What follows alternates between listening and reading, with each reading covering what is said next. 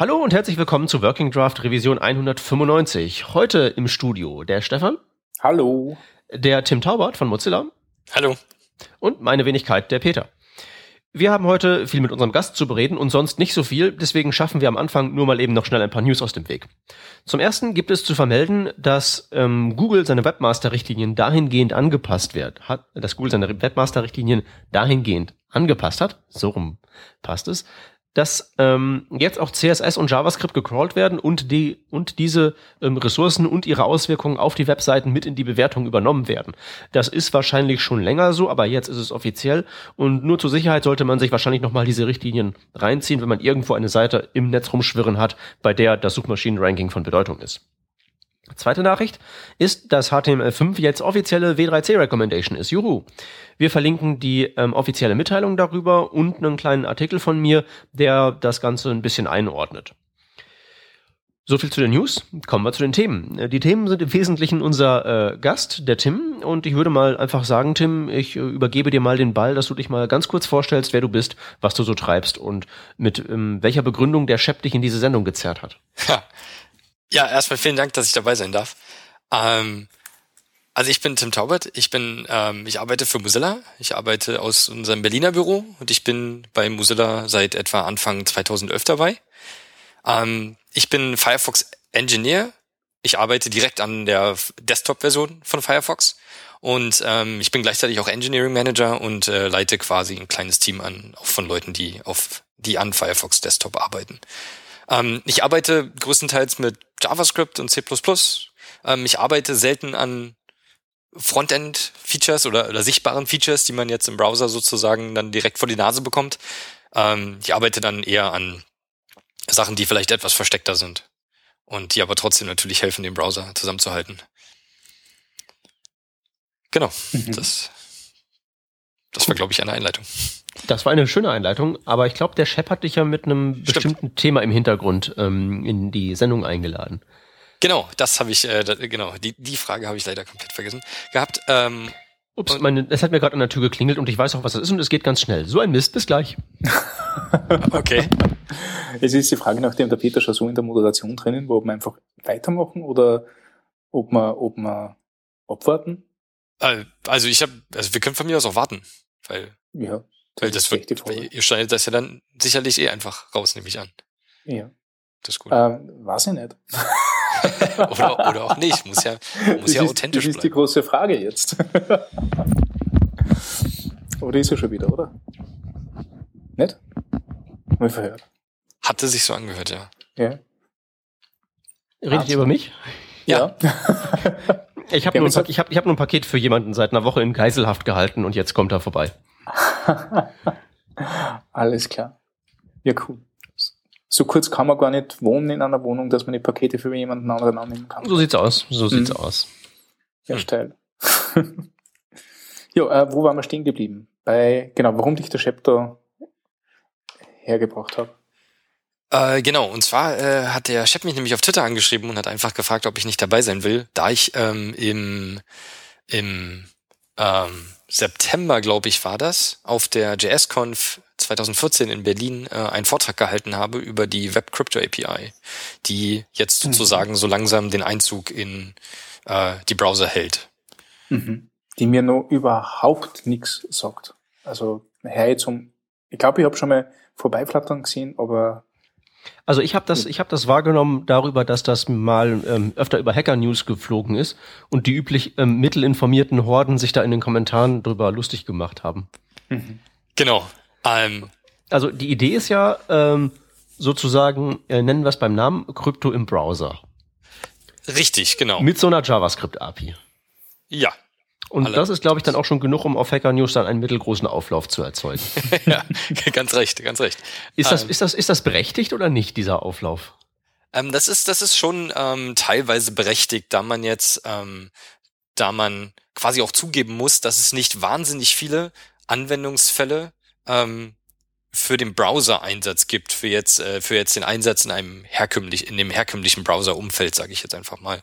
Ähm, die Web Crypto API ist aber eine wahnsinnig tolle Ergänzung für, wenn man das Web als ganze Plattform sieht. Das heißt, wenn man jetzt das Web nicht nur als die Webseiten sieht, sondern wenn man halt zum Beispiel auch an ähm, Web-Apps denkt oder Firefox OS, ähm, genau, und, oder halt dann, also halt zum Beispiel Web-Apps auf dem Rechner selbst installiert als eigenständige Programme. Mhm. Ähm, die Kritik an der Web Crypto API ist halt, ähm, also die basiert halt darauf, dass sozusagen wie fange ich da am besten an? Ähm, und zwar geht es darum, dass es, äh, dass es unglaublich schwer ist, Man-in-the-Middle-Attacken sozusagen ähm, ähm, abzuwehren. Das heißt, man kann im Prinzip eigentlich nur sicherstellen, dass niemand zwischen, äh, zwischen mir und sagen wir mal Facebook sitzt, wenn Facebook die Verbindung verschlüsselt und das Zertifikat auch richtig ist und alles stimmt. Das heißt, wenn ich dann sozusagen über TLS mit Facebook kommuniziere, dann kann ich sicher sein, dass ich dann auch den Quelltext und die Webseite und den JavaScript-Code äh, bekomme, den ich sozusagen will. Und solange ich das nicht sicherstellen kann, ist auch jegliche Kryptographie, die mir sozusagen über JavaScript und HTML ausgeliefert wird, genauso wenig sicher. Das heißt, weil ähm, da könnte mir jetzt zum Beispiel jemand anstatt ähm, den eigentlichen JavaScript-Code einfach ähm, ein JavaScript liefern, was nur Polyfills enthält oder was ein einziges Polyfill ist, was sozusagen einfach ähm, ja, keine Ahnung, also äh, die Kryptographie sozusagen überschreibt und äh, die DOM, mhm. DOM-Methoden überschreibt und dann einfach gar keine Verschlüsselung vornimmt. Und das merke ich dann gar nicht und da werden meine Daten einfach im Klartext gesendet. Und das ist sozusagen ähm, die Kritik daran. Und, ja, und, und ich denke mal auch, dass, dass da viele Leute einfach so bei der Kombination, bei dieser Kombination der Begriffe, genau. Webbrowser und, ähm, und äh, Krypto so ein bisschen getriggert werden. Ja, natürlich. Also weil ähm, Kryptographie ist ja natürlich auch ein Thema, was halt sozusagen immer als ähm, äh, ja äh, bloß nicht selber machen, ist äh, super schwer angesehen wird. Das heißt, man hat halt immer, man hat halt immer das Gefühl, dass die Leute sozusagen, die sich sehr gut damit auskennen, auch immer wahnsinnig defensiv sind sozusagen. Ähm, zu Recht und natürlich aber auch wollen, dass Leute sich ähm, darüber zuerst gründlich fortbilden und Leute fragen, die Ahnung haben. Und JavaScript passt natürlich da vielleicht irgendwie nicht ganz so in die Welt hinein, weil das dann auf einmal wahnsinnig einfach, ähm, weil da auf einmal Kryptographie auf einmal wahnsinnig zugänglich ist. Und ähm, dann haben manche Leute wahrscheinlich auch Angst, dass es einfach ähm, für Sachen benutzt wird ähm, oder von Leuten benutzt wird, die vielleicht einfach nicht, ähm, nicht sich nicht so wahnsinnig mit Kryptographie auskennen. Also das Werkzeug nicht beherrschen, das sie dann in den Händen haben. Äh, ja, das nehme ich mal an. Mhm. Genau. Ja, und okay. ähm, also was ich, was ich quasi noch äh, mit hindeuten wollte, ähm, wenn man jetzt zum Beispiel an Einsatzgebiete denkt, wenn ich bisher, bisher habe ich ja eigentlich nur gesagt, dass man es halt für Webseiten eher nicht verwenden kann. Toll ist es aber, äh, toll ist es aber als Ergänzung für die Webplattform, wenn man dann halt an Web-Apps denkt, wie zum Beispiel Firefox OS, wenn man halt die ganze Web-App ähm, packagen kann und sie in einer bestimmten Versionsnummer auch von ähm, von Leuten mit Ahnung reviewen lassen kann und die dann und dann sozusagen die ganze App auch komplett signieren kann, so dass man halt Änderungen an dieser App erkennen würde, dann ist das halt eine super Sache. Und dann könnte man auf dem Telefon zum Beispiel halt auch ähm, eine App schreiben, die zum Beispiel, ähm, weiß ich nicht, also Apps wie zum Beispiel ein Passwortmanager, der halt natürlich die Passwörter, die man darin ablegt, verschlüsseln will. Messaging-Apps wie Threema oder TextSecure ähm, und, und ähnliche Sachen. In dem Umfeld wird dann sozusagen die Kryptographie dann halt, wenn man weiß, was man macht, dann kann man sie auch ordentlich anwenden. Mhm. Genau. Und das ist halt jetzt erstmal auch ohne so eine API ähm, prinzipbedingt nicht möglich. Ähm, Jein, ähm, ohne so also eine in, Also in richtig nicht möglich. Also so, dass es funktioniert, nicht möglich. Ja, also, also es funktioniert, also genau, es funktioniert. Es gibt ja heutzutage auch schon Polyfills, also JavaScript Libraries sozusagen, die ähm, die Kryptographie-Komponente abdecken. Ähm, die sind natürlich aber genauso wenig beliebt bei Kryptografen und bei allen Leuten, die sich damit auskennen, weil, ähm, weil, weil es wahnsinnig schwierig ist, zum Beispiel ähm, Kryptoalgorithmen sicher zu implementieren und dann auch gerade in einer Sprache wie JavaScript, die sich halt im, in, in jedem Browser anders verhält, die optimiert wird, ähm, etc. Optimierung ist ja, Optimierung von Compilern ist ja so ein bisschen der Feind eines Kryptografen sozusagen, weil, weil, weil der Kryptograf gerne ähm, bestimmen würde, wie der Code sich verhält sozusagen, damit halt auch ähm, damit die Operationen sozusagen immer die konstante, immer eine konstante Zeit benötigen, damit halt auch keine, keine Attacken auf diese Kryptographie äh, möglich sind, etc. etc. Und ähm, deswegen ist es eigentlich ein toller Schritt, dass sozusagen ähm, die WebCrypto API jetzt ähm, fast schon existiert oder zum größten Teil existiert, die dann nämlich quasi einfach nur ähm, ist JavaScript-Programm anbietet, NSS oder OpenSSL oder was auch immer da für eine Crypto-Library dahinter steht, die halt schon von mehreren Leuten ähm, oder wahnsinnig vielen hundert Leuten wahrscheinlich eher reviewed wurde und ähm, wo halt sichergestellt ist, dass der, dass der Algorithmus dort sicher implementiert ist. Genau. Mhm. Okay, ähm, also was die Use Cases angeht, hattest du jetzt ja ähm, schon mal erzählt, dass man das also dann durchaus so eben in speziellen Punkten ähm, brauchen kann. Mhm. Dann ähm, lass uns doch mal ähm, im Prinzip am besten mal das ganze Ding durchgehen und mal so gucken, was es uns denn bietet und was wir halt eben da geliefert bekommen, was wir anders anderweitig halt eben jetzt so konkret nicht so gut hinkriegen würden, wenn wir das einfach so mit Vanilla JavaScript im Internet Explorer 8 implementieren würden. Okay. Also das, das, das, das Einzige, was ich über Krypto zum Beispiel weiß, ist, man braucht halt ähm, ordentliche Zufallszahlen. Ich schätze mal, das wird da drin stecken. Genau. Das steckt, genau, das steckt auf jeden Fall da drin. Das ist quasi sozusagen, ich glaube, die erste API, die ähm, überhaupt, glaube ich, in den Browsern gelandet, also, also quasi implementiert wurde und dann noch quasi verfügbar war. Ähm, diese nennt sich äh, GetRandomValues. Ähm, Crypto.GetRandomValues und die ist quasi ein, ähm, ein cryptographically secure pseudo-random number generator, ein Zufall, ein, ein Pseudo-Zufallszahlengenerator, ähm, der ein Typed Array, was man diesem Generator gibt, ähm, dann mit Zufallszahlen füllt. Und das sind dann halt auch Zufallszahlen, die dann halt ähm, so sicher sind, dass man sie halt auch für diese Kryptographie dann benutzen kann. Also die werden dann, denke ich mal, direkt so von der OS-Ebene abgegriffen, wo halt auch alle anderen Zufallszahlen ähm, herkommen, die eben kryptografisch sicher sein sollen. Genau, das wird dann halt sozusagen, ich äh, nehme mal, also ich, ich bin mir nicht hundertprozentig sicher, wie sie implementiert sind, aber ich bin mir recht sicher, dass da sozusagen nicht nochmal das Rad neu erfunden wurde und dann ähm, dann nochmal geguckt wurde, wie, wo kriege ich jetzt Zufallszahlen her, sondern es gibt ja schon in den Libraries wie NSS oder OpenSSL, da gibt's ja schon ähm, Pseudo-Zufallszahlen-Generatoren, Zufallszahlengeneratoren. Ähm, Deutsch ist, das ist auf Deutsch sehr schwierig. Mhm. Ähm, und die wurden, und diese, die wurden dann einfach quasi dafür verwendet, genau. Und ähm, also man hat halt quasi ähm, einfach genommen, was schon da war, weil in den Browsern ja sowieso schon diese ganzen Kryptographie-Algorithmen äh, implementiert sind für SSL, mhm. TLS etc. Genau.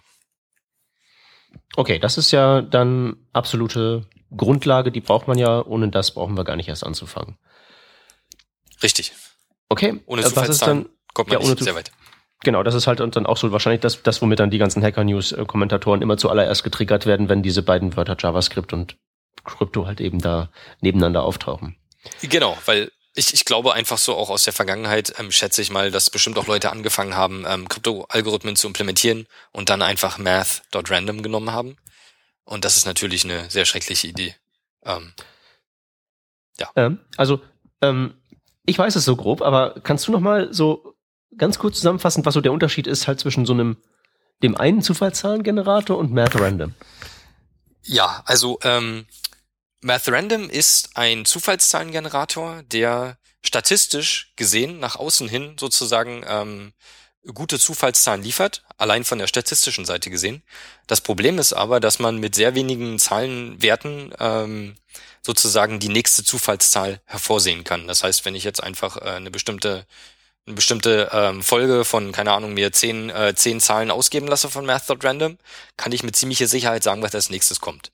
Das ist absolut brauchbar für Implementierung bei Spielen zum Beispiel, wenn man irgendetwas, wenn man, wenn man, keine Ahnung, Gegner irgendwo auf einem Spielfeld äh, zufällig ähm, erscheinen lassen will. Ähm, diese Vorhersagbarkeit ist aber unglaublich, ähm, also macht jede Kryptographie zunichte. Und das ist halt wichtig, dass man halt ähm, auch, egal wie viel Zufallszahlen man ausliest, ähm, oder egal wie viel Zufallszahlen man sich geben lässt von dem Generator, dass man die nächste Zufallszahl nicht hervorsagen kann. Hm.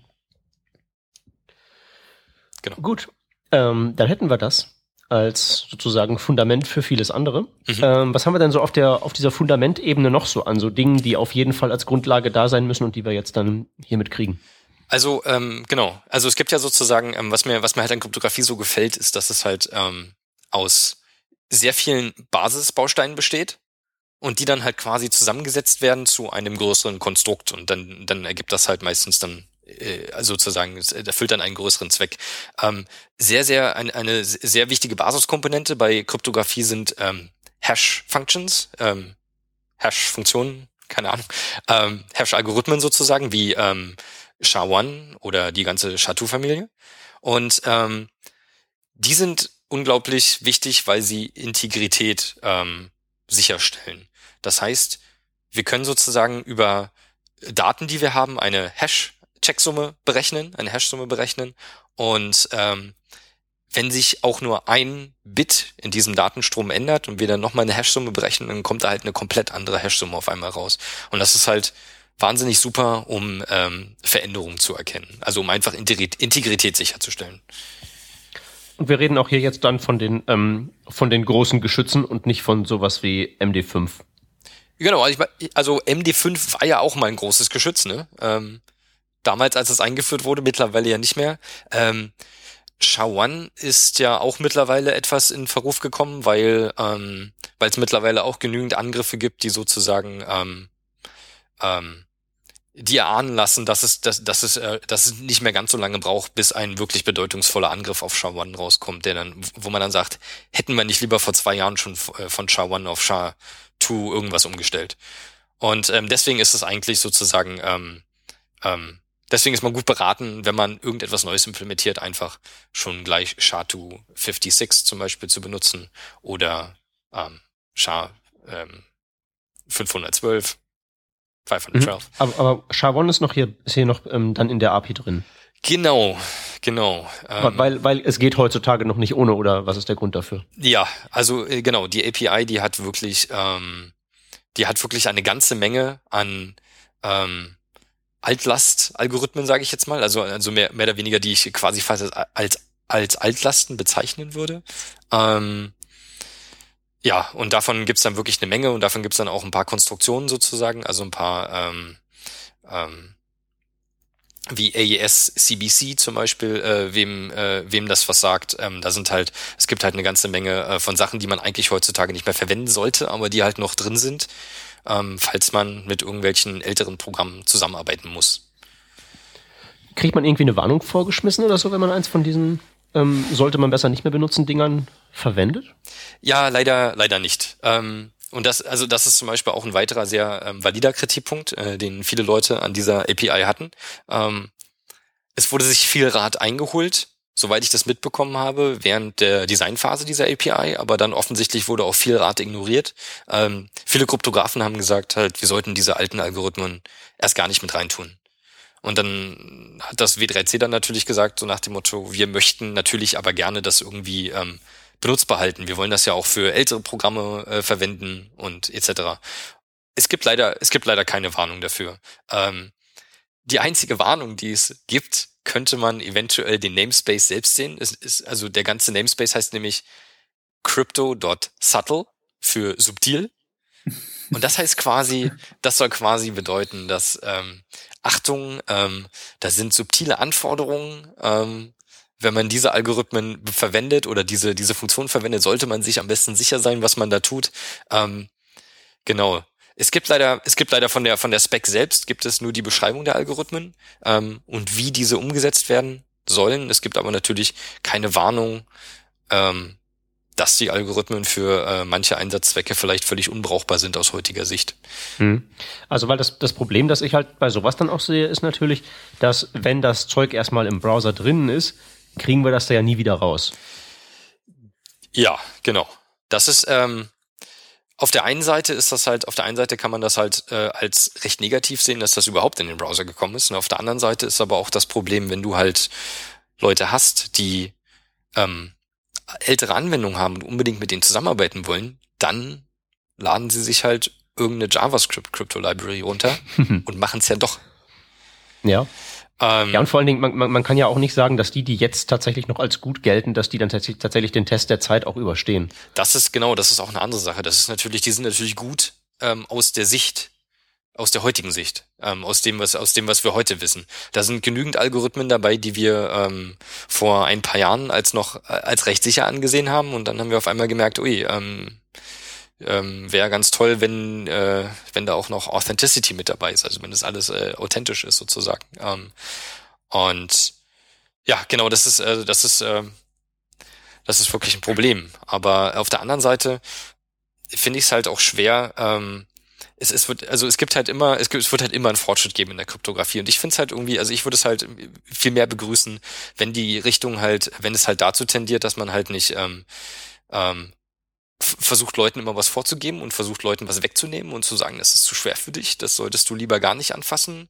Ähm, und anstelle äh, dessen halt eher dazu übergeht, ähm, Leuten einfach mal ein paar Lehrmittel in die Hand zu drücken und halt auch einfach ähm, viel offener über die ganze äh, Kryptographie oder noch es wird offen genug geschrieben, aber halt noch viel mehr schreibt, einfach auch auf, auch auf leichter Ebene vielleicht versucht, Leute in dieses Thema reinzuziehen.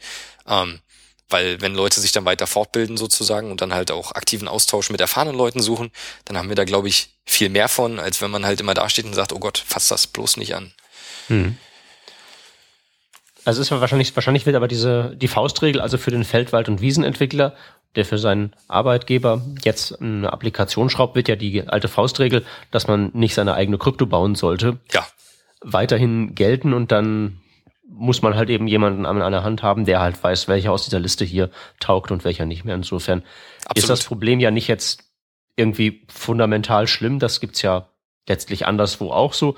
Im Browser wird halt nur ewig dieser, ja, wird halt SHA-1 auf alle Ewigkeit dann halt eben da drin sein. Genau. Also das ist, das ist dann halt auch die Frage. Ähm, es heißt ja nicht, dass es auf Ewigkeit drin sein muss. Es ist momentan Momentan wird es um, Meinst du, meinst du, man hat, ein, man hat ein Browser jemals ein Feature entfernt? Es, es, ich, ich habe sehr vorsichtig formuliert, dass es nicht mit Ewigkeit drin sein muss. Das heißt, theoretisch besteht natürlich die Möglichkeit, das dann einfach zu entfernen. Ob das passiert, ist dann eine andere Frage natürlich. Hm. Aber das ist halt, wie gesagt, das äh, genau das gleiche Problem hat man aber auch heute mit nativen Anwendungen. Also ähm, möchte gar nicht wissen, wie viele sicherheitskritische Anwendungen es noch gibt, die ähm, wahrscheinlich noch M MD5 benutzen. Und da hat man halt Ach, auch keine Kontrolle du, drüber sozusagen, weil man kann halt Leuten nicht vorschreiben. Es gibt so viele, so viele sicherheitskritische ähm, Dinge, wo man weiß, dass sie nicht mal das benutzen, ja. weil die Passwortlänge halt eben beschränkt ist. Banken zum Beispiel, ne? Ja, ja Banken. Ich, hab, ich hatte letztens den Fall, dass ich ja, das halt eben ähm, in der Sparkasse war, äh, der Geldautomat abgestürzt, war irgendwie ein olles Windows und im Hotel war der Zigarettenautomat abgestürzt. Das war ein, das war ein Linux. Hm. Da weiß man, was die Prioritäten sind. Hm. Ja, ah, ja. Ist Wollen wir nicht über was Schönes reden? Ja, gerne. Ähm, ähm, wir hatten jetzt die, ähm, die Zufallszahlen und wir hatten die ähm, Hash-Algorithmen. Mhm. Was haben wir noch aus dem Bereich ähm, Grundlagen? Also Grund, genau, ähm, wei weiter, also als, als, äh, als ähm, darauf aufbauend, auf den Hashen, auf den, mhm. auf den Hash-Algorithmen, die wir haben, ähm, kann man dann zum Beispiel einfach gleich weitergehen und sich ähm, Hash-based Message Authentication Codes angucken. Das ist halt sozusagen, ähm, die benutzen halt Hashes, um gleichzeitig Integrity und äh, also Integrität Entschuldigung, ich bin da immer sehr, sehr auf der englischen Seite. Meine mhm. ganze, mhm. meine ganze Kryptographie-Ausbildung ist mehr oder weniger in Englisch gewesen, glaube ich. Ähm, und ähm, auch Authentizität sozusagen sicherzustellen. Ähm, das heißt, dass man eine Hash-Summe hat für einen bestimmten Blob an Daten, die nur jemand generiert haben kann, der ein bestimmtes Passwort oder einen bestimmten Schlüssel hat.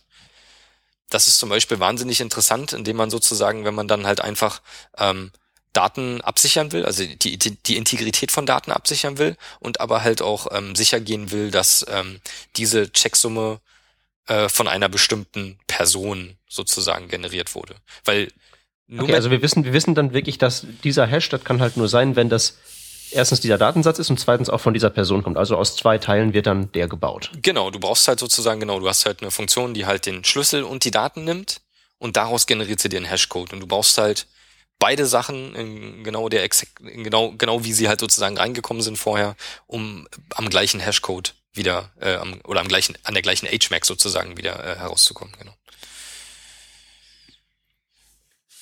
HMAC war jetzt äh, äh Hash-based. Hash-based Message Authentication Code, genau. Das sind die, genau. Okay. genau das sind wow. die, das ist, eine, das ist ein bestimmter Message Authentication Code. Es gibt auch noch andere, aber aber H, HMAC ist ein recht populärer und mhm. Okay, das heißt, ich kann dann quasi meine Nachricht damit signieren und äh, gibt Nachricht und Key weiter und damit kann, sie das, kann man das verifizieren. Äh, genau. Also den Key, genau, den Key dann einfach weiterzugeben ist natürlich jetzt auch sehr vereinfacht, weil das ist Ja. nämlich auch nicht so einfach. Und ähm, signieren ist, glaube ich, vielleicht auch das falsche Wort, weil signieren halt natürlich immer gerne eher für ähm, Public Key Crypto verwendet wird. Das war nämlich ja das, was gerade bei mir ein bisschen so im Kopf herumgeführt ist, aber denke da in die falsche Richtung. Ähm, ja, das ist noch ein bisschen, ist noch ein bisschen was anderes sozusagen, also weil, ähm, weil du halt mit dem, mit dem, also äh, Integrity, äh, quasi, sorry, ähm, bei der HMAC kann sozusagen nur ich sicherstellen, weil ich den, auch den Key habe, dass du mir die richtigen Daten gesendet hast, weil wir sozusagen beide diesen Key haben. Und der Angreifer, der kann, ähm, der Angreifer, der kann nicht mal, au- nicht mal authentifizieren, ob die Daten sozusagen richtig sind, weil er den Key gar nicht kennt. Ähm, und wenn man jetzt aber signiert mit ähm, Public Key Kryptographie, dann ist das natürlich einfach für jeden, der diesen öffentlichen Schlüssel hat, der kann sozusagen sicherstellen, dass du dieses Datenpaket signiert hast. Mhm. Das ist schon wieder sehr, sehr komplex geworden. Aber Ja, nee, aber ähm, äh, Unterschied ist, denke ich, halt schon klar. Ähm, Jetzt hieran konkret. Mhm.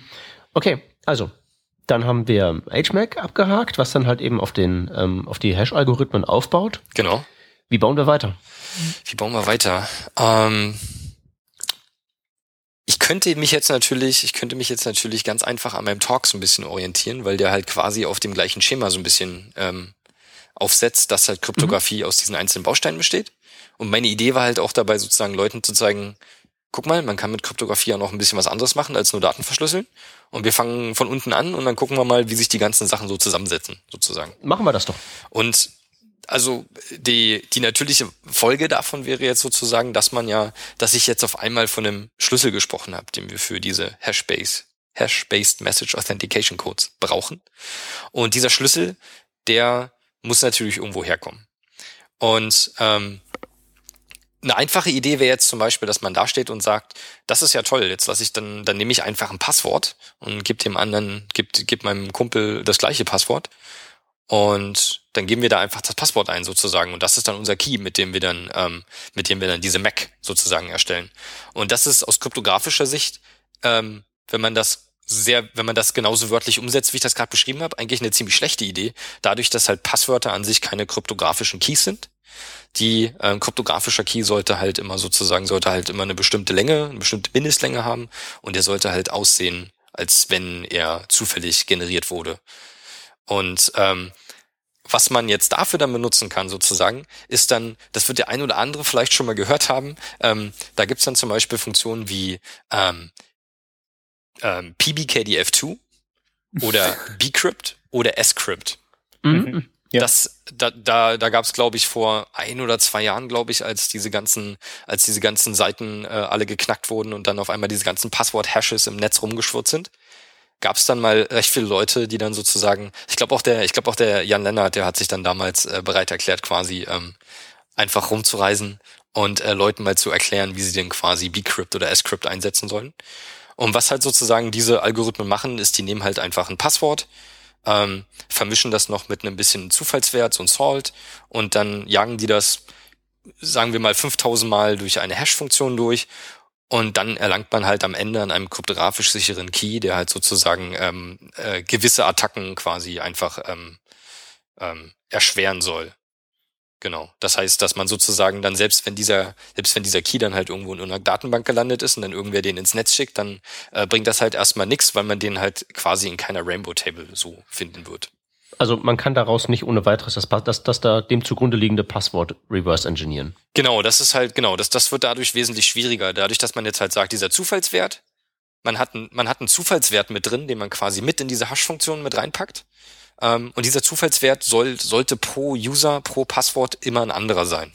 Das heißt, ähm, dass der Angreifer sozusagen sich auf ein einziges Passwort immer äh, kon nur konzentrieren kann und nicht gleichzeitig sozusagen alle 5000 User, die er in der Datenbank gefunden hat, angreifen kann.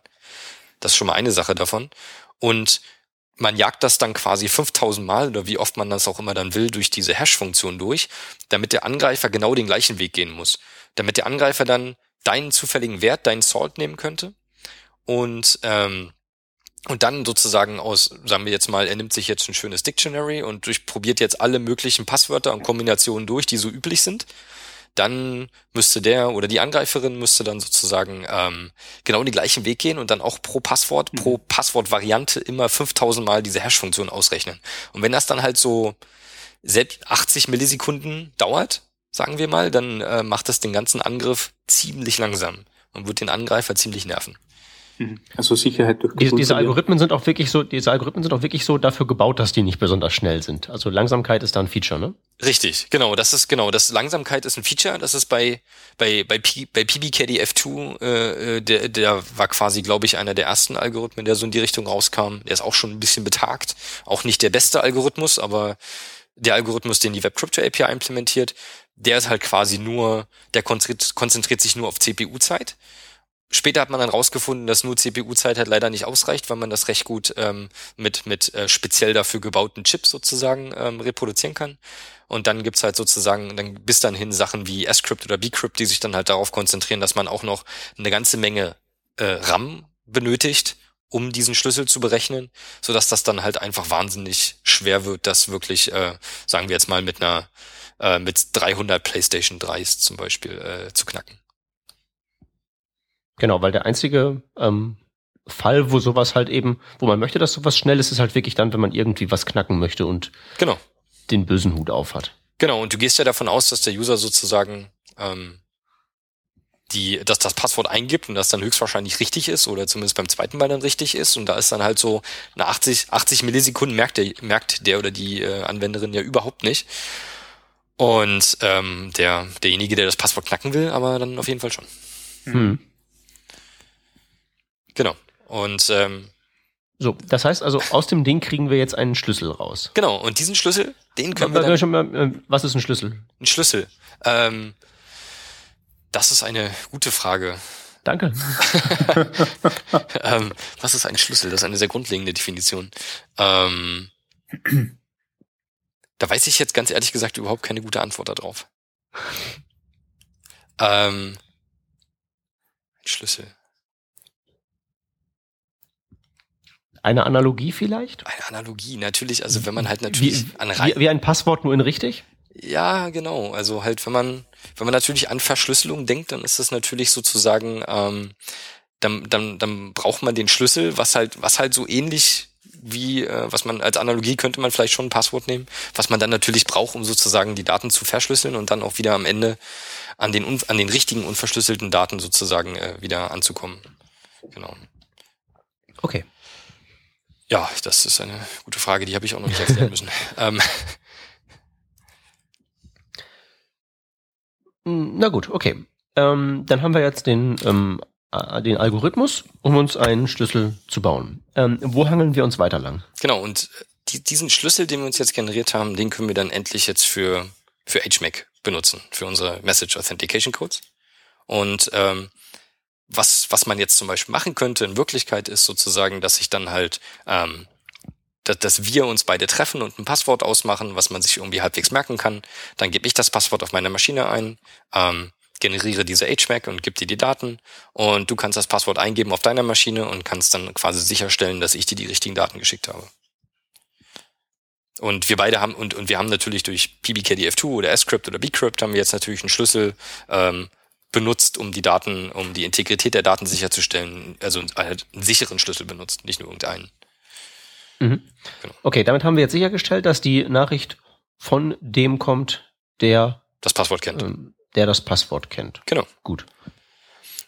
Und der nächste Schritt, wenn man jetzt darauf aufbaut, wäre dann sozusagen, ähm, das ist jetzt total toll, dass ich sicherstellen kann, dass die Daten unverändert angekommen sind. Und es ist auch ganz toll, dass ich sicherstellen kann, dass du mir die Daten gesendet hast. Allerdings möchte ich natürlich auch noch erreichen, dass niemand diese Daten mitlesen kann. Das heißt, man wendet sich dann halt natürlich der Verschlüsselung zu. Ähm, und zwar würde man dann, also wie ich in meinem Talk dann zum Beispiel auch äh, benutzt habe, würde man sich dann zum Beispiel eher ähm, AES, AES GCM zu wenden. AES ist der Advanced Encryption Standard. Ähm, sehr ähm, sehr berühmter und sehr beliebter Algorithmus, der auch. Das ist so quasi auch so der Industriestandard so ziemlich, ne? Genau, der ist der Industriestandard. Ähm, der ist auch, glaube ich, ziemlich, ähm, soweit ich weiß, sehr sicher. Ähm, es wurden keine, es wurden keine großartigen Attacken bisher ähm, gefunden oder veröffentlicht. Ähm, genau. Also wenn man wenn man sich bei Wikipedia so rumklickt, dann ähm, und so durch Verschlüsselungsalgorithmen durchklickt, dann steht da halt immer so drin, ähm, dass das ähm, von US-Sicherheitsbehörde so und so für Top Secret zugelassen ist oder nicht. Genau, so als Indikator. Und das ist, glaube ich, bei denen hier der Fall. Genau, das ist genau, das ist auf jeden Fall richtig. Der ähm, der äh, Advanced Encryption Standard ist quasi, ähm, der wurde halt, der wurde halt damals sozusagen von so einem Komitee äh, von, von vom, also der wurde halt, es wurde halt quasi ausgeschrieben, dass ein neuer Standard gesucht wird und dann gab es halt mehrere ähm, Submissions dafür und ähm, dann ganz zum Schluss wurde, glaube ich, aus einer Runde von fünf Algorithmen, die noch übrig geblieben sind, wurde dann sozusagen ähm, AES ausgewählt. Und also beziehungsweise, ich glaube, das war das war der Reindahl-Algorithmus und der wurde dann in AES umbenannt quasi. Genau. Ist das ist das jetzt der ähm, der am besten verschlüsselnde oder ist das dann so eine so ein Kompromissding Sie? Also das ist das ist eine gute Frage. Natürlich äh, natürlich haben dann quasi äh, viele Kryptografen dran gesessen und haben sich natürlich dann angeguckt, ähm, also dass der Algorithmus natürlich auch sicher ist und dass halt niemanden sozusagen so äh, niemandem irgendwas einfällt, wie man diesen knacken kann. Und auf der anderen Seite hatten alle alle, ähm, alle, alle, ähm, wie nennt man das, alle Einsendungen sozusagen zu diesem, naja, nennen wir es mal Wettbewerb, ähm, die mussten halt aber auch ganz bestimmte, ganz bestimmte Eigenschaften haben. Also zum Beispiel, dass jetzt AES ähm, drei Schlüssellängen, 128, 192 und 256 Bit anbietet. Ähm, das war halt sozusagen vorgegeben schon. Und das heißt, jeder, der sein quasi seinen Algorithmus dahin geschickt hat, der musste den schon danach, ähm, danach designen. Genau.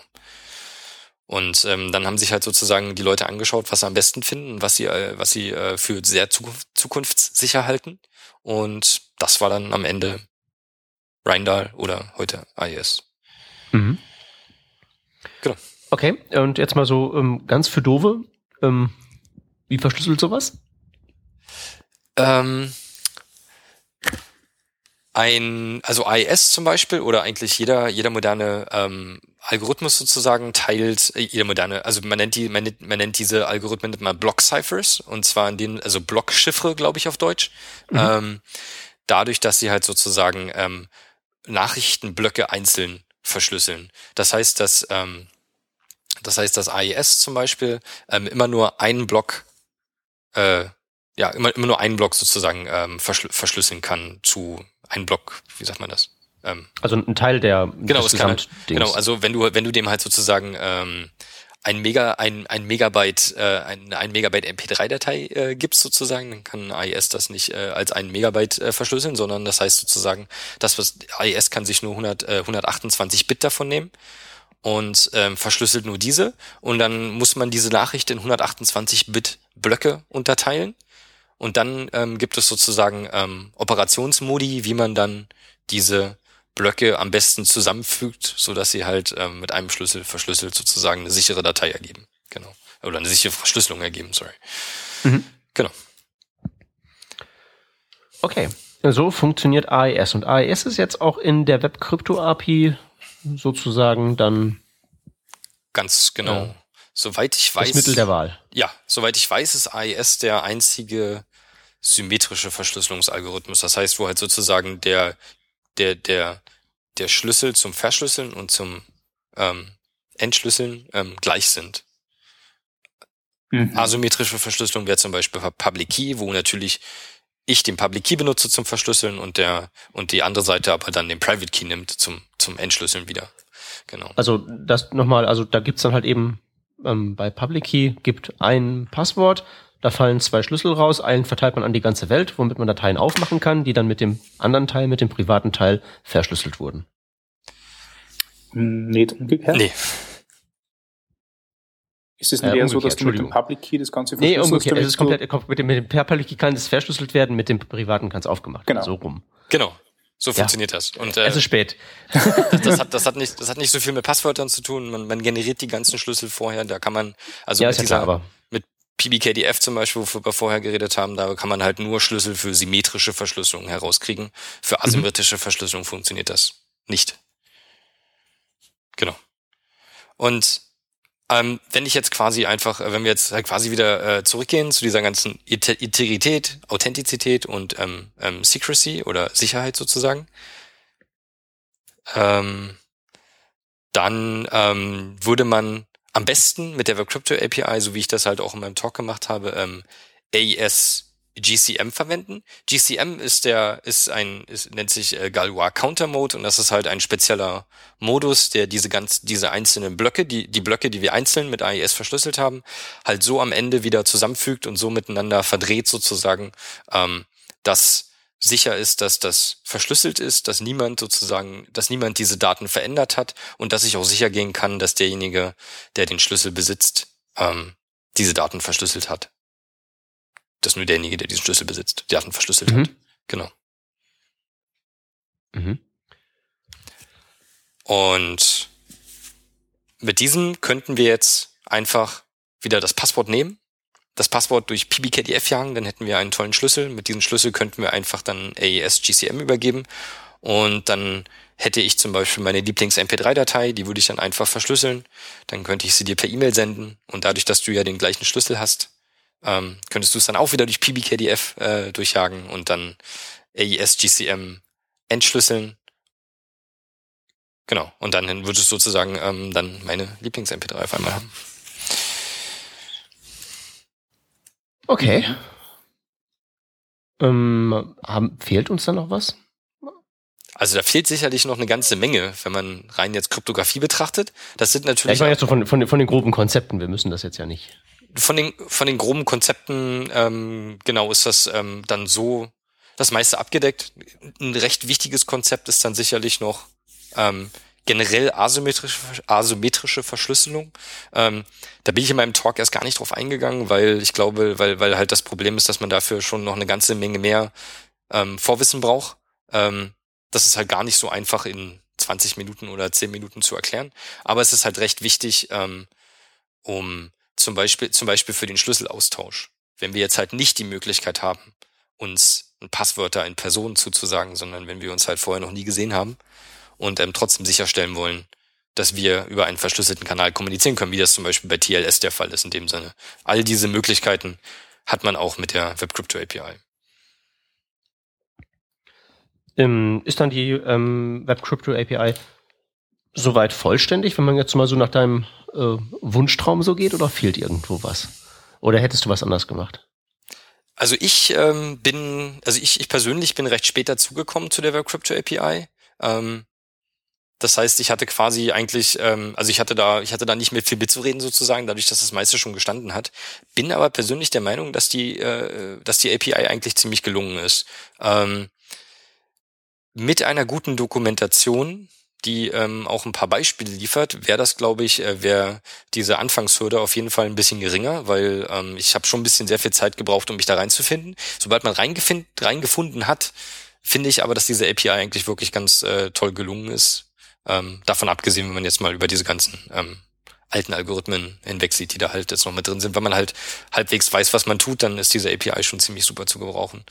Ähm, Genau, was ich, was ich glaube ich noch nicht erwähnt habe, wer noch keine, wer, wer sich, wer noch nie auf diese API raufgeschaut hat, ähm, die, ähm, die API selbst benutzt Promises überall. Das heißt, jede, alle, alle Funktionen, die sozusagen ähm, schwere Arbeit verrichten, die halt irgendwas verschlüsseln oder Schlüssel generieren oder wie auch immer, die, ähm, die geben eine Promise zurück und dann könnte das Ganze sozusagen von den Browserherstellern so implementiert werden, dass das dann in irgendeinem, in irgendeinem Thread läuft, der dann die Main, der dann sozusagen die UI und das alles, was generell im ganzen Tab sonst passiert, ähm, einfach nicht beeinflusst. Die ganze, die ganze API, die ganze API ak äh, akzeptiert quasi nur Typed Arrays, ähm, Array Buffers. Ähm, das ist auch ziemlich super. Ähm, genau. Und das braucht man auch wegen, wegen dieser ganzen Geschichte mit von wegen JavaScript ist ja normalerweise dynamisch typisiert und weiß Gott, was da mit unseren Zahlen passiert. Genau. Da gab's, ähm, ich glaube, da gab's, ähm, ich glaube, das war, es war ein ziemlich berühmter äh, jemand, der schon viele Krypto-Algorithmen gebrochen hat oder Krypto-Konstrukte, äh, Konstruktionen gebrochen hat. Ähm, der hat, glaube ich, auch sich einfach mal aus Spaß irgendwann mal eine AES-Implementierung in JavaScript vorgenommen und hat, und hat die ganze Implementierung quasi komplett ausgehebelt, einfach über, äh, einfach dadurch, dass JavaScript halt Nummern ziemlich besonders, äh, ziemlich besonders interpretiert und dann war das alles ein ziemlich leichtes Spiel und deswegen hat man sich gesagt, wenn wir Kryptographie haben und äh, haben wollen, dann geht da an Typed Arrays sozusagen auf keinen Fall ein Weg vorbei. Mhm. Das ist also auf jeden Fall auch nicht schlecht. Also gerade wenn so ähm, DOM-APIs die Promises zurückgeben, da bin ich ja so ein bisschen, ein bisschen sehr Fan von. Ja, ich. Sehr, sehr, sehr schön, dass das, dass das dann ähm, so in den modernen, ganzen neuen APIs dann auch wirklich so dann durchgezogen wird. Das ist schön zu hören. Ja, definitiv. Man hat ja dann noch so ein paar API, äh, APIs, die eigentlich gar nicht so alt sind, aber die es dann irgendwie dann doch nicht geschafft haben, noch an, an den Promises irgendwie teilzuhaben sozusagen. Mhm. Ja, genau. Und das, äh, deswegen hat mich das halt auch nochmal sehr, also hat, hat mich halt persönlich sehr begeistert, dass ich da auf jeden Fall ähm, ja Promises dann gesehen habe und dann auch sofort benutzen konnte. Genau. Mhm.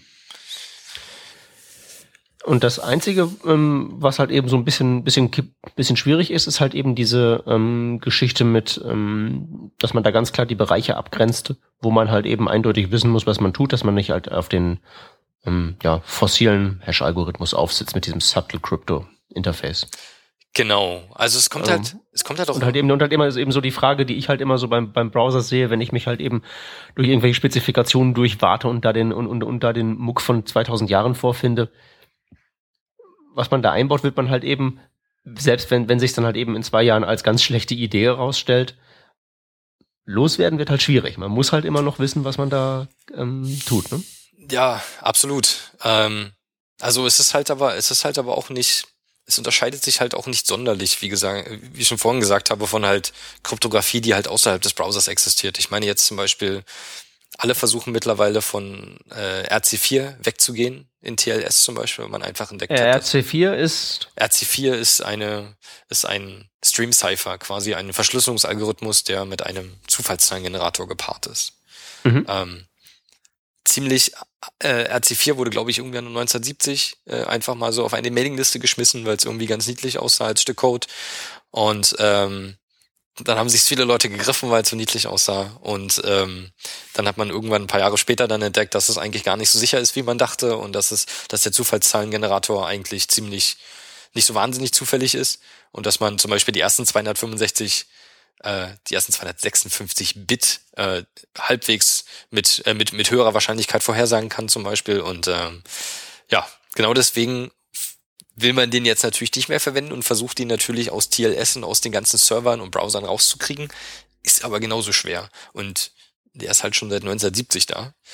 Und, und das ist halt genau das gleiche Problem, was man dann halt auch quasi, ähm, äh, ja, dem man quasi gegenübersteht, wenn man dann halt ähm, Sachen im Browser implementiert. Man muss einfach up to date bleiben, man muss einfach ähm, auch mit den richtigen Leuten Kontakt haben, dass man halt auch mitkriegt, was man, also ich meine, heutzutage muss man nicht mehr unbedingt den ganzen, den, den ganzen Tag auf irgendwelchen ähm, obskuren Mailinglisten rumhängen, um Sicherheitslücken mitzukriegen, sondern das kriegt man dann schon recht schnell auch über Twitter oder über die sonstigen Nachrichtenkanäle mit.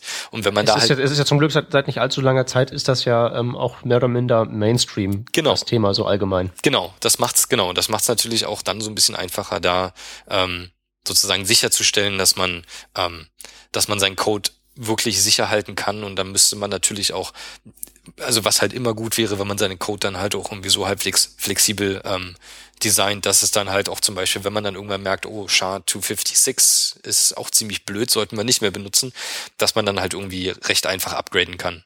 Dass man halt zum Beispiel SHA-256 ähm, als Hash-Funktion ähm, ähm, gibt eine bestimmte, gibt eine bestimmte Menge an Bytes aus, die immer konstant ist. Und wenn man dann halt natürlich auf eine neue Funktion upgradet, kann es halt sein, dass die, eine, dass die, dass die viel mehr Bytes ausgibt als SHA-256 bevor, äh, vorher.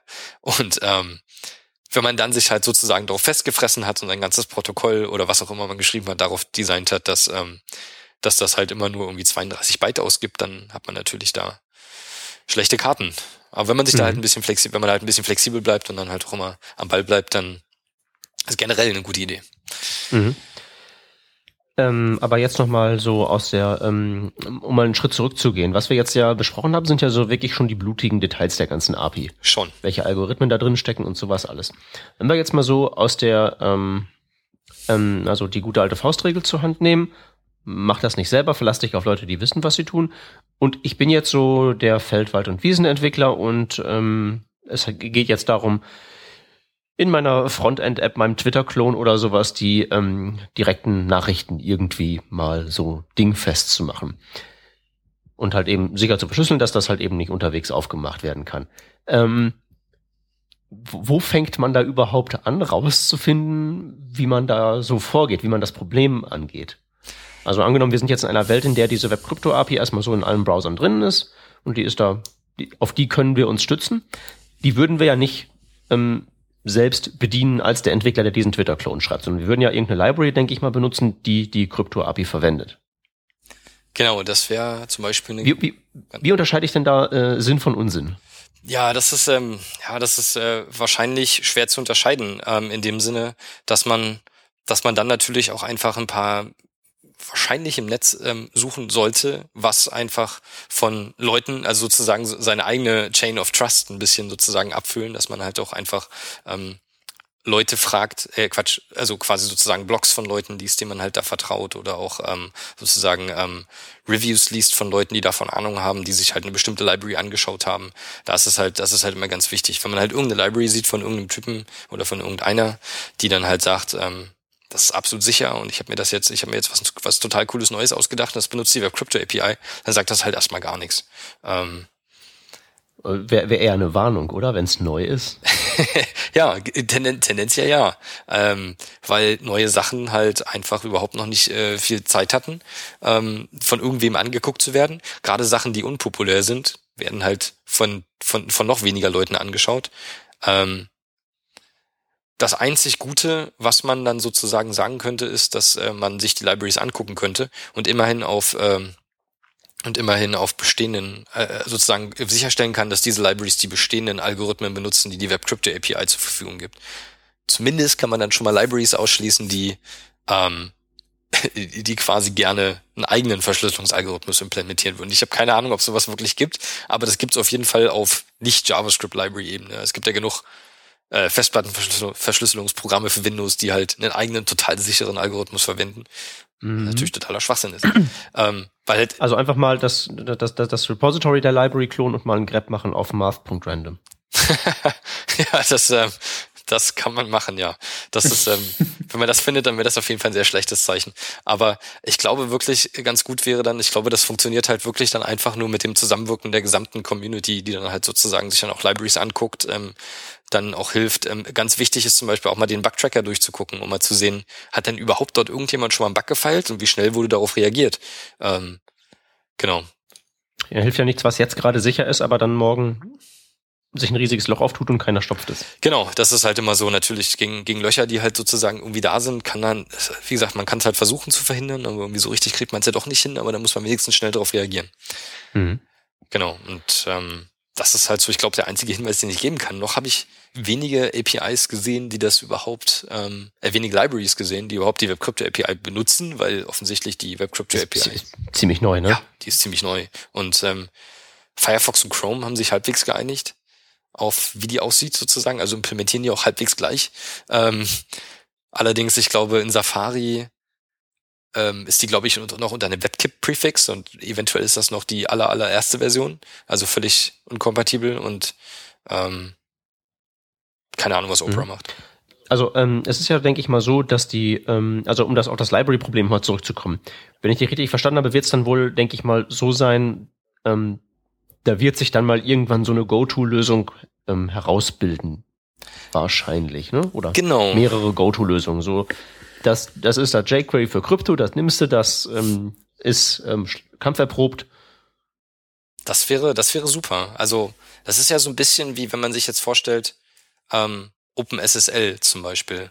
Ähm, das ist eine Library, die wahrscheinlich viele Leute, wenn sie Kryptographie implementieren wollen auf C-Ebene oder so, die nehmen dann einfach jetzt OpenSSL, weil das haben sie schon dreimal gehört. Die haben gehört, dass es, äh, die haben gehört, dass da Chrome, dass da Google-Leute mit dran arbeiten. Die haben gehört, dass Chrome äh, die OpenSSL jetzt wahrscheinlich bald einsetzen wird und dass es wahnsinnig viele Projekte gibt, die OpenSSL einsetzen.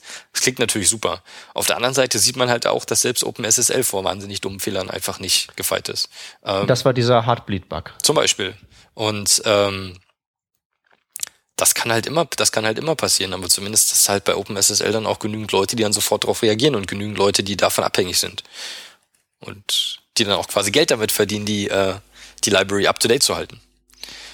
Und äh, das ist halt so, glaube ich, ähm, man kann halt quasi dann nur so sich an de facto Standards orientieren. Wenn man halt sich OpenSSL anguckt, dann, wenn man halt Kryptographie auf C-Ebene, dann weiß man halt OpenSSL. Und vielleicht kann man dann in drei Jahren, kann man dann vielleicht sagen, wenn ich äh, in meinem Browser irgendwas machen will, dann nehme ich am besten die Library.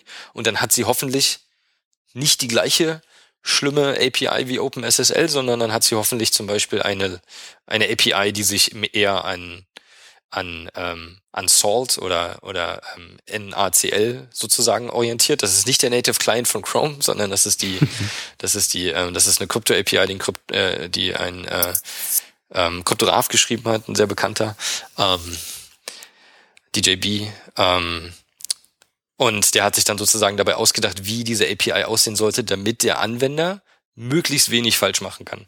Das heißt sozusagen, wir wählen Verschlüsselungsalgorithmen aus, die, die gut sind und Hash-Algorithmen, die gut sind und die API hat keine verrückten Zustände, sondern die API ist ziemlich einfach und äh, nutzbar. Auf, auf dem, auf der Ebene habe ich auch schon mal angefangen, eine, eine kleine Prototypen-API zu schreiben, weil halt auch die Komplexität der WebCrypto-API mich ein bisschen ne, dazu bewegt hat, das zu tun. Mhm. Und das wäre, glaube ich, so ein bisschen, das wäre, glaube ich, so die Richtung, in die man in der Zukunft gehen sollte. Wenn es da eine API gäbe, die sich halt sehr auf die Krypto-API stützt und dann halt aber auch ein wahnsinnig reduziertes Interface anbietet, dann ähm, kann man auch nicht allzu viel falsch machen. Und wenn man dann halt der Meinung ist, man braucht mehr, dann muss man es halt selbst machen. Und dann muss man halt natürlich aber auch hoffentlich ähm, wissen, was man tut. Ja, aber dass es halt einfach wird, ist auch total wichtig, damit es überhaupt passiert. Weil wenn es genau. mühsam ist, dann tut's halt keiner oder macht's halt falsch. Genau, nee, stimme ich, stimme ich absolut zu. Und dann muss halt, genau, und dann muss halt, halt einfach nur die API stimmen. Genau. Mhm. Ähm, aber das, bis wir dann wirklich ähm, das so haben, wird dann naturgemäß halt einfach dauern, weil erstmal die API muss noch ähm, sich in den Browsern richtig festsetzen. Also du hattest gesagt, in Chrome und Firefox ist es so Pi mal Daumen drin. Genau, Firefox, also Chrome 37 ist, glaube ich, aktuell, kann das sein? Ähm, Keine Ahnung. Ungefähr. Ja, das habe ich nie im Kopf. Gut, ähm, Firefox 34 ist die nächste Version. Da ist die API ähm, als Default, die ist auch schon in 33 drin, aber ab 34 ist sie als Default aktiviert. Das heißt, da kann man sie dann schon benutzen. Das heißt all allerdings zum Beispiel PBKDF2, dieser, ähm, dieser Passwortalgorithmus, bei dem wir vorhin geredet haben, den gibt es zum Beispiel in Chrome noch nicht. Ähm, das heißt, dass wenn die Crypto API da ist, heißt es halt noch lange nicht, dass alle Algorithmen implementiert sind. Hm. Das ist auch bei Firefox nicht so. Wir haben, wir haben zwar eine ganze Menge Algorithmen implementiert, aber halt noch lange nicht alle. Wir haben uns erstmal auf die interessantesten und wichtigsten konzentriert. Gibt es eine Möglichkeit, das zu überprüfen, ob die vorhanden sind, oder gibt es dann einfach nur fette Exception, wenn man das nicht kennt?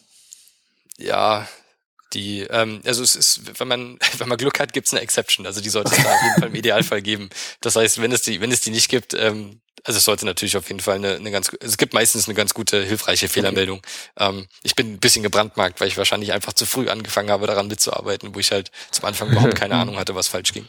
Ähm, genau. Und ja, da gibt es auf jeden Fall dann die Meldung, dass es das nicht gibt. Und ähm, es gibt leider keine, keine Übersicht über welche Algorithmen in welchem Browser bisher implementiert sind. Ähm, aber genau, also halt sozusagen, man muss halt erstmal abwarten, bis dann das auch weit genug verbreitet ist. Das Problem ist dann natürlich auch, wenn man dann Seiten hat, die dann anfangen, sich darauf zu verlassen oder die dann überlegen, sich darauf zu verlassen, auf diese Crypto-API, was würden die Seiten denn als Fallback machen? Der Fallback ist dann im IE8 hoffentlich nicht irgendeine JavaScript-Implementierung von AES. Ach, was, denn, was, was denn sonst? Ja, ja, das ist ja das, das ist, das, das ist auch wieder das Problem, ne? Das heißt sozusagen, ähm, theoretisch müsste man dann sagen, geht nicht, bitte lad hier einen Browser herunter. Ähm, ob das passieren wird, ist dann die andere Frage. Aber das ist zum Beispiel, wenn man dann halt, also wie gesagt, ich habe ja eh gemeint, dass es mit Browsern eh ziemlich schwierig jetzt als Einsatzgebiet. Ähm, wenn man dann aber zum Beispiel an solche Sachen wie ähm, Firefox OS denkt, zum Beispiel als Web-App, dann weiß man natürlich ziemlich genau, wie da sozusagen die Umgebung aussieht. Ähm, ja, und kann das ein bisschen einfacher bestimmen. Doch ja, ich weiß nicht, ob das mit Browsern so schwierig ist. Also gerade wenn man das zu irgendeiner Firma hinträgt, zu irgendeiner richtig schönen enterprisigen Angelegenheit. Ja. Und sagen kann, hey, ähm, wir können euer Zeug jetzt abschnüffelsicher machen, aber geht halt leider nicht mit dem Internet Explorer 8. Mhm. Ich glaube, das ist schon äh, ein Argument, da mal aufzuräumen. Das ist, das ist halt eben das, was, wo, wo ich so ein bisschen gebranntes Kind bin, weil ich so oft in irgendwelche Firmen einreite und da HTML5 erzählen soll und da ist es dann meist etwas, ja, mit den Browser-Versionen nicht so weit vorn. Ja, das, äh, das, das kann ich mir vorstellen. Aber also das, das, das, das denke ich mal, ist halt auch ein, also wird, denke ich, auch ein Feature sein, was gerade in dem Bereich dann vielleicht dann für Fortschritt an der Front sorgt. Ja, also wenn das, wenn das ein, wenn das ein Einsatz, äh, wenn, wenn das ein Anreiz ist für die Firmen, dann wäre das natürlich super. Ich habe, ich glaube, ich habe auch neulich mitbekommen, dass die veralteten Krypto-APIs, die wir jahrelang im Firefox hatten, dass da, glaube ich, irgendwelche rumänischen, glaube ich, oder bulgarischen ähm, Banken gibt, die das anwenden, um ihre Nutzer sozusagen zu authentifizieren, glaube ich. Und die gibt's jetzt natürlich nicht mehr, die alten APIs. Und ähm, also was ich damit sagen will, ist, dass die Banken ja offensichtlich auch gesagt haben, nutz Firefox oder nicht. Ähm, oder nutz halt IE mit ActiveX oder nicht. Ähm, da kann man dann bestimmt auch irgendwann dann umschreiben, äh, umsteigen und halt sagen, guck mal, du könntest Chrome oder Firefox benutzen oder wahrscheinlich auch Opera, die dann irgendwie mitziehen und vielleicht auch irgendwann mal Safari. Ähm, das klingt ja dann schon weniger schlimm. Mhm. Also hoffentlich ist das ein Anreiz. Mhm. Wenn wir das dann überall haben, also Can I sieht jetzt ja ähm, gar nicht mal so schlimm aus, da ist es ja überall fast so ein bisschen drin, halt in den neuesten Versionen oder bald oder hinter einem Fleck. Aber das Problem wird ja sicherlich auch sein, dass ich halt dieses ähm, Library-Ökosystem erstmal herausbilden muss. Ja. Nicht nur, dass diese Dinger erstmal geschrieben werden müssen, sondern die, die müssen halt eben erstmal auch so ein bisschen ähm, sozusagen nachreifen bis man halt wirklich sagen kann, jawohl, das Ding taugt. Genau. Das wird eine Weile dauern. Das ist halt immer so das Problem sozusagen. Ähm, da muss ich halt die ganze, die ganze Community darum, muss ich wahrscheinlich irgendwie so mehr oder weniger selbst bootstrappen. Und ähm, da müssen dann Leute raufkommen, die dann halt irgendwie Bock drauf haben und sich das Zeugs angucken und die dann auch Ahnung davon haben und dann ein paar Hinweise geben. Ähm, genau. Das wird, da werden sich dann hoffentlich, hoffentlich genug Leute finden, genug, auch genug Leute, die sich mit Kryptographie auskennen, die sich von JavaScript nicht abschrecken lassen. Mhm. Ähm, ja, das ist wahrscheinlich so eine der Herausforderungen. Aber ähm, also gibt es denn da schon Anzeichen, dass sich das so herausbilden könnte? Also du hast schon erwähnt, du hast da dein eigenes, deinen eigenen Prototyp von einer nutzerfreundlichen Library geschrieben. Also sowas wäre ja mal ein Ansatz. Genau, das wäre auf jeden Fall. Also sind da, sind, sind da schon Leute ums Eck gekommen und haben bei dir bei GitHub gesagt, hey, ich habe das und das auf diese Art und Weise kaputt gespielt? nee, also ähm, das habe ich bisher irgendwie als halbwegs Prototyp, ähm, glaube ich, irgendwo auf NPM gestellt und äh, habe da ein bisschen selbst mit Spaß gehabt und das Ding ist halt noch überhaupt nicht komplett lag auch daran, dass, glaube ich, das lag auch daran, dass gewisse Algorithmen damals noch gar nicht verfügbar waren, als ich angefangen habe vor Monaten. Ähm, dass ich da jetzt aber schon irgendeine Art ähm, Community sozusagen drumherum entwickelt hätte oder irgendeine Richtung absehbar ist, nee, das kann ich leider, leider noch nicht behaupten. Ja gut, da müssen halt eben die Browser erstmal vorlegen, dann denke ich mal, wird das schon kommen. Ich glaube auch, das ist so ein bisschen, ich glaube, da möchte man dann erstmal sehen, sozusagen, wie ist das denn, sich das angucken und dann erstmal sicher gehen, dass das überhaupt nutzbar ist in den mhm. meisten Browsern. Mhm. Genau. Okay. Ähm, haben wir was Wichtiges mit der API, an der API noch vergessen? Ähm. An dem, an dem Umfeld. Wir brauchen die Libraries, wir brauchen die Leute, die drauf gucken, es muss nachreifen.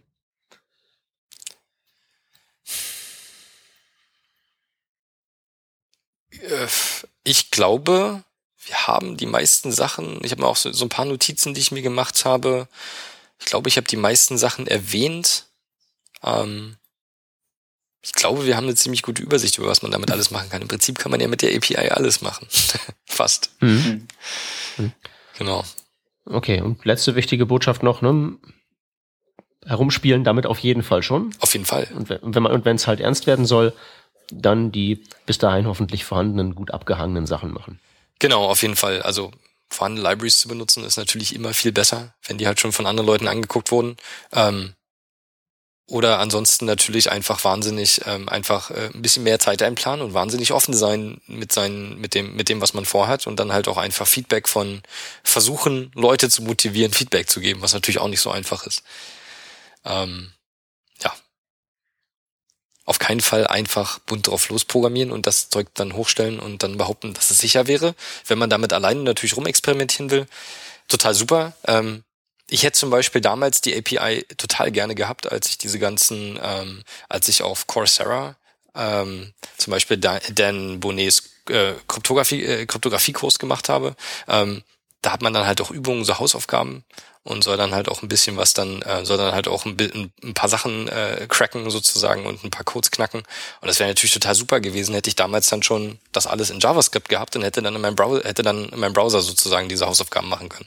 Man hätte den Tab gar nicht schließen müssen. Genau. Und das ist natürlich total super, auch eine tolle Gelegenheit, äh, Kryptographie zu lernen und die API gleichzeitig zu lernen.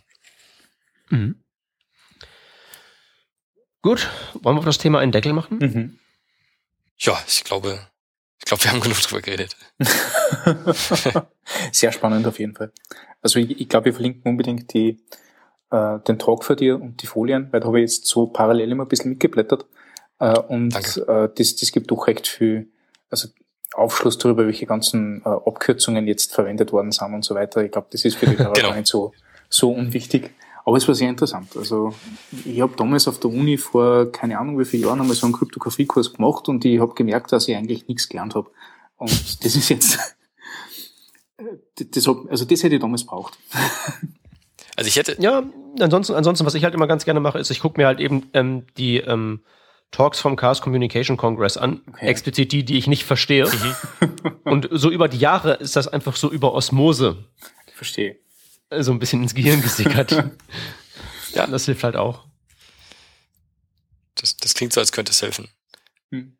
Also ich hoffe auch, ich hoffe auch, ich habe mich jetzt nicht im Kopf und Kragen geredet. Also als, Krypt, als, Krypto, als äh, Kryptograf würde ich mich auf keinen Fall bezeichnen. Ähm, ich habe halt vor zwei Jahren angefangen, mich für das Thema zu interessieren und habe halt dann, auch gerade wenn es dann um Firefox geht, um die Implementierung der API, wo ich halt auch viel Zeit mit verbracht habe, habe ich dann natürlich auch Leute, die das Thema dann schon seit Jahren mit sich herumtragen und dann natürlich auch mir die eine oder andere Sache beibringen oder mir dann auf die Finger hauen, wenn ich dann halt irgendwas Blödes gemacht hätte. Ja. Also Beschwerden kommen dann bei uns in den Kommentaren an, da werden wir dann das, die gröbsten Beleidigungen rausfiltern. Sehr gut. Komm, leiten wir den, das Lob immer an dich weiter. Ja, ja, ich nehme auch gerne Feedback an, aber in, in, in, in, in zivilisierter Form bitte. Das ist bei uns immer der Fall. Gut. Schön. Ähm, jetzt haben wir auf der Themenliste noch ein so ein ähm, ähm, Ding, das sollten wir vielleicht eben noch ganz kurz äh, anschneiden, wo wir gerade mal jemanden vom, ähm, ja, vom Verantwortlichen für dieses Ding drin haben. Das scrollte heute an mir vorbei, ähm, als ich bei, als ich in meiner Schulung meine Padawane betankt habe und da ähm, hat im, ist im Mozilla-Blog erschienen ein Artikel, The first browser dedicated to developers is coming. Genau. Und dann kam Zeug, ähm, so ein bisschen Text und dann kam ein Video, wo im Prinzip nichts drin vorkam. Und da habe ich mich ja schon so ein bisschen auf die Schippe genommen gefühlt. Genau, also also ähm, ich äh, muss jetzt sagen, dass ich jetzt in dem Team sozusagen, ich bin ja jetzt nicht, ich bin ja jetzt nicht total tief involviert, kann aber auf jeden Fall äh, einen Überblick geben sozusagen über die Motivation, die halt sozusagen ähm, dahinter steckt. Ähm, wohinter? Was ist denn das jetzt genau? Firefox für Developer Spezial? Ähm, ja, also ich kann, also ich kann einfach mal ein bisschen ausholen, dann macht das Ganze vielleicht mhm. ein bisschen mehr Sinn. Und zwar mhm falls, äh, falls ihr euch noch dran erinnert, gab es ja vor dem Rapid Release sozusagen, vor dem Release-Modell ähm, mit dem Chrome angefangen hatte, bevor wir darauf umgestiegen sind, gab es ja sozusagen das normale Firefox Release. Es gab Firefox Beta, ähm, was dann bald Release wurde sozusagen, und es gab dann einfach, glaube ich, die Trunk-Version oder wie auch immer sie damals genannt wurde. Das war halt sozusagen der aktuelle Code, Tag, Tag aktuell, an dem man halt gearbeitet hat. Mhm. Dann haben wir auf das Release umgestellt, auf diesen, äh, auf dieses Rapid Release umgestellt. Und seitdem gibt's Firefox Release, es gibt Firefox Beta, Firefox Aurora und Firefox Nightly. Das heißt, das, das, heißt, das einzige, was dazugekommen ist, war sozusagen Firefox Aurora. Und das war halt immer so zwischen Beta und Nightly. Das war halt, ähm, das war halt natürlich viel mehr, viel näher dran an Nightly sozusagen, ähm, dadurch, dass es halt ähm, ein Train dahinter, ein Release-Train, wie wir das halt nennen, sozusagen dahinter war. Das heißt, da waren dann halt sozusagen schon recht aktuelle Features drin, aber tendenziell war der Browser dann vielleicht auch noch ein Tick instabiler, dadurch, dass wir sozusagen dann auf Aurora ja noch sechs Wochen hatten, den noch stabiler zu machen, bevor er dann zu Beta kommt. Genau. Und die Idee hinter diesen ganzen, hinter diesen, hinter diesen verschiedenen Stufen ist, dass die Userzahlen, dass du auf Nightly naja, eine ne solide Userzahl hast sozusagen von Leuten, die dann auch mithelfen können, Bugs zu fallen. Auf Aurora gibt's, auf Aurora es dann schon ein paar mehr User sein, die natürlich auch wieder ein paar Bugs abfangen. Auf Beta hast du dann natürlich schon fast computerversierte Leute, die halt, ähm, ähm, die dann halt sozusagen irgendwie etwas mehr, wie sagt man, Bleeding Edge sein wollen als Release. Und dann auf Release hast du natürlich dann die Millionen, die hunderte Millionen an Nutzer, die es dann halt so gibt. Ähm, seitdem wir das dann so eingeführt haben, war Aurora war schon immer eher an Entwickler gerichtet sozusagen. Das heißt, dadurch, dass wir uns halt gedacht haben, Nightly ist halbwegs stabil, aber für Aurora gibt's halt noch mal ein bisschen mehr Puffer. Das heißt sozusagen, waren sehr experimentelle Features, haben es halt nicht in Aurora reingeschafft, wenn wir halt nicht der Meinung waren, dass das halbwegs stabil ist. Das heißt, Aurora ist stabiler und hatte dann halt auch sozusagen stabileren Web-Features. Der Plan mit diesem Developer-Browser ist jetzt also, Aurora zu ersetzen. Oho. Mhm. Das heißt, wir werden sozusagen, wir sagen also zum Beispiel, ein Release-Browser für einen Webdeveloper ist wahrscheinlich nicht super attraktiv. Beta kann man machen, ist halt aber auch ziemlich stabil. Das ist halt, Beta ist halt sehr nah am Release dran, da wird wahrscheinlich nicht viel falsch gehen. Was wir halt gerne würden, ist, wir würden sozusagen gerne Developer motivieren, ähm, Aurora zu benutzen. Wie gesagt, das war halt schon sowieso immer eher der Fokus von Aurora und jetzt, jetzt wird halt Aurora quasi in den Developer-Browser umbenannt oder beziehungsweise wird es wahrscheinlich noch eher einen, einen anderen finalen Namen geben. Ähm, und der, das wird quasi der gleiche Zyklus wie bisher sein, außer dass dieser Schritt Nightly Aurora Beta, dass da halt dazwischen dieser Aurora Browser oder Developer Browser, dass der halt quasi einen Fokus auf Developer haben wird. Dadurch, dass halt sozusagen er wesentlich stabiler als Nightly ist, aber halt auch gleichzeitig einem, einem Entwickler mehr neue Features an die Hand gibt. Also neue Features im Sinne von, ja.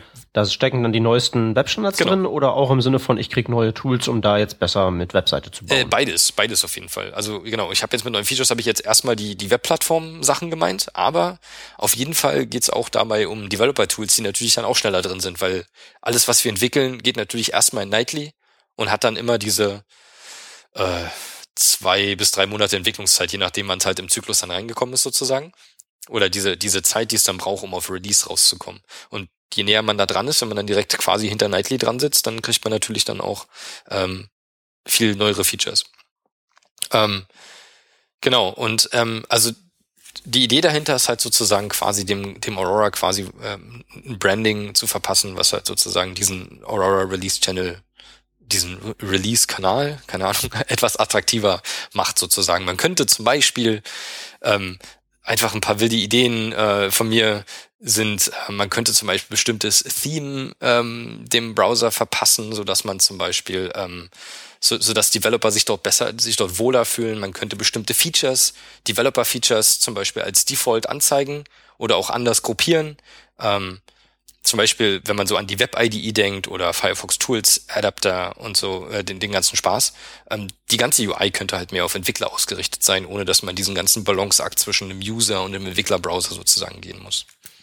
Also einfach nur ein bisschen kompromissloser, ja, mehr von den mehr vom Unterbau anzeigen, dass man da direkt sozusagen einsteigen kann, ohne sich vorher einen Wolf zu konfigurieren. Äh, genau, der, genau, das könnte dann halt alles einfach, alles einfach ein bisschen, ein bisschen direkter sein, ein bisschen mehr für den Power-User sozusagen dahinter. Wenn man mhm, das mal so nennen okay. will. Ähm, wie gesagt, ich, ähm, da sind jetzt, ein, da sind jetzt ein paar Sachen dabei, ähm, die ich sozusagen gehört habe. ich bin nicht, ich bin da, ich bin da nicht, bin da nicht so wahnsinnig tief in das Projekt involviert, aber so in etwa wird es dann wohl aussehen und das ist auf jeden Fall die Motivation und das Ziel dahinter. Mhm. Gut, ich schätze mal, wenn diese Sendung publiziert wird, ist das Ding eh schon genau, da. So angekündigt um, jetzt, glaube ich, in zwei Tagen oder so. Na, jetzt in, äh, nächste Woche. Genau, genau ich glaube, in, äh, genau in einer Woche am 10. November ist sozusagen, mhm. ähm, der Plan ist, das zum ähm, 10. Mhm. Geburtstag von Firefox sozusagen ähm, herauszubringen. Ja, also ihr werdet es dann, dann hören, noch, also wir haben es jetzt zuvor gehört, ihr werdet es jetzt dann nach der öffentlichen Bekanntgabe hören. Ähm, ich finde es auf jeden Fall cool, dass das kein reines Rebranding ist, sondern dass man eher ein wenig ähm, frecher sein möchte. Das genau. Ich ganz okay. Also da genau, Find also mein, mein ganz soll großartig. Ich, ich will sowieso demnächst Chrome hier nicht mehr als mein. ich ertrage das Teil nicht. Okay, ich bin auch schon kurz davor, dass ich sage, ich gehe jetzt wieder zurück. Das wäre auf jeden Fall super, wenn das halt äh, für noch mehr Entwickler sozusagen ein Anreiz ist, weil also die unser DevTools-Team hat eine Wahnsinnsarbeit geleistet in den letzten Jahren. Das muss man aber auch wirklich mal sagen ja. und das darfst du denen gerne auch ausrichten. Gerne. Das, das ist, ist echt krass, wie sich da, wie sich da, wie sich das, wie sich das gewandelt hat und mit welchem Affenzahn auch. Mhm. Ja, also ähm, die haben wirklich, äh, ja, die machen wirklich eine super Arbeit, ähm, haben, haben tolle Ideen und da kommt noch, da kommt noch viel mehr. Also was ich da schon noch gehört habe und gesehen habe, die haben halt immer neue Ideen, wie man halt neue Features einfach ähm, cooler repräsentieren kann, cooler darstellen kann und dann helfen kann zu entwickeln. Zum Beispiel der Web Audio API Editor, der hat mich auch zum Beispiel total begeistert. Den ähm, gar nicht. Gottes Willen, ich bin echt nicht mehr am ne, das, das, das ist wirklich so, uh, what you see is what you ja. get. Dann ziehst du halt eben die Audio-Notes durch die Gegend und wenn du halt eben da zwei von diesen Dingsies verkuppeln willst, dann yes. kannst du das halt eben wirklich so visuell zusammenstecken. Ja, das also erinnerst dich noch an diese eine Revision, als Rodney da ähm, kaum was gesagt hat, weil er die ganze Zeit halt eben damit beschäftigt war, das Telekom-Jingle zu programmieren. ja, das, das wäre halt eben damit eine Sache von ein paar Klicks. Ah, cool. Ja. Ja, das ist, äh, ja, ist wirklich, ist wirklich beeindruckend. Ja. Und ich finde das halt, also ich würde das ganz toll finden, wenn man da halt ein paar mehr Leute sozusagen mhm. auch auf Aurora kriegt. Ähm, oder dann halt den Developer-Browser, wie auch immer der heißen wird.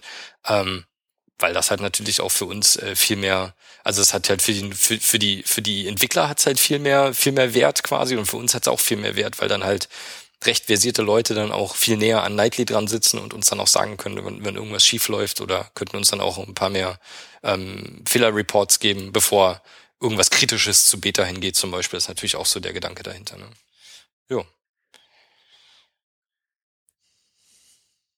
Wunderbar. Also wie gesagt, kommt, kommt mir sehr gelegen, passt mir gut in Kram. ähm, ich würde sagen, damit hätten wir dann unsere ähm, Themen rund um Firefox und Webkrypto abgearbeitet. Ähm, dann würde ich mal sagen, ich verlese den letzten Link noch. Mhm. Wir haben äh, im Angebot einen äh, kleinen äh, Artikel, der da verweist auf ein ähm, Tool namens, namens Shoestring. Und das ähm, beschreibt sich als ähm, ja, kleines DOM-Utility ähm, mit weniger ähm, ja, ähm, Gewicht an Bord. Also im Prinzip ein möglicher jQuery-Ersatz für Leute, die nicht das komplette jQuery ähm, Programm brauchen. Da wird man ja normalerweise sagen, äh, das nächste Zepto.js oder so ein Krempel. Ähm, das kommt aber von der Filament Group, also da ist der, liegt der Verdacht nahe, dass da eine gewisse Qualität hintersteht und das behauptet von sich auch nicht irgendwie ein 1 zu 1 Ersatz für jQuery zu sein ohne Internet Explorer, sondern ist halt sein eigenes Ding und ähm, wirklich ziemlich klein und ähm, auch modular und alles und sieht verdächtig nach ähm, brauchbares Tool aus. Sollte man sich also mal anschauen, auch wenn von uns äh, hier niemand das jetzt aus ähm, nächster Nähe ausprobiert hat. Probiert ihr es doch mal aus und schreibt uns in die Kommentare, ob es was taugt oder nicht. Jo. Das war der einzige Link für diese Sendung und ich würde sagen, damit haben wir eine ziemlich, ziemlich gute Revision eingetütet. Also ich habe ähm, reichlich gelernt, äh, die ähm, ja viel mitgeschrieben, was man dann auch alles nachlesen kann. Man kann ja bei dem Thema auch ähm, beliebig tief, tief einsteigen. Ähm, Tim, äh, ich muss einfach nur sagen, vielen, vielen Dank. Ja, vielen, vielen, vielen Dank, dass ich überhaupt da sein durfte. ähm, es war, es war, denke ich mal, wirklich eine ähm, feine Revision. Glaube ich auch. Wenn ja. ihr es anders seht, ab in die Kommentare damit. Super. Und dann, denke ich mal, dürfen wir uns von unseren Hörern für diese Woche verabschieden. Genau. Alles klar. Dann, dann tschüss. Tschüssi.